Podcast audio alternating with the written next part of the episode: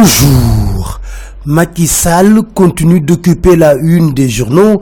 L'observateur d'écrire Macky Sall éblouit Touba. Et pour cause, hier, il a inauguré l'autoroute Il a Touba. Le quotidien nous dit il a eu droit à un péage de prière. Les échos notent que le calife a prié pour que Macky achève tous ses autres projets.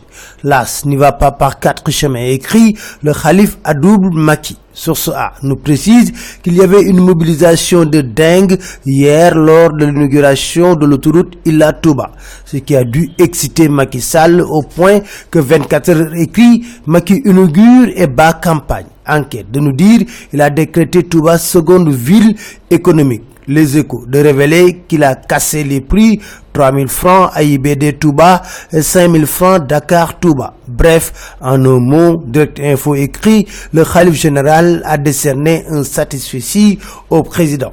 L'évidence parle d'une autoroute aux allures d'escroquerie. Qu'à cela ne tienne, Maki a eu le temps de draguer l'électorat mouride, écrit Walf quotidien.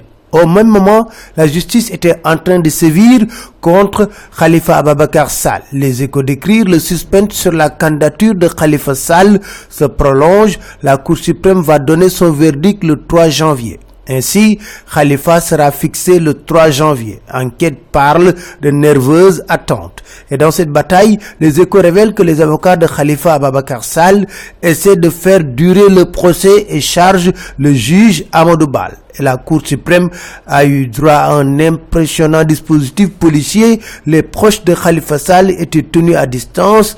Et dans la bataille judiciaire, enquête écrit à défaut du sursis à statuer, les avocats de Khalifa Babakar Sall et compagnie veulent que l'arrêt de la cour d'appel soit cassé. La défense s'est attaquée aux violations combinées des articles 71 et 167. Maître Ndoye de dire il ne faut pas accepter que les juridictions internationales nous rappellent sans cesse notre droit. Dans Vox Populi, Maître Clador Sireli est d'avis que si ce n'est un coup de force, rien ne peut empêcher Khalifa Sall d'être candidat. Sud Quotidien considère d'ailleurs que l'audience d'hier n'est que l'acte 1. Dakar Times s'interroge sur la carte électorale et parle de 645 bureaux de vote fictifs. En tout cas, à la une de Direct Info, le DG des impôts est sûr de la victoire de Macky Sall au soir du 24 février 2019. À la une du témoin, Boubacar Kamara, candidat sans détour, descend en flamme la gouvernance de Macky Sall. C'était tout. Merci. Très bonne lecture à tous.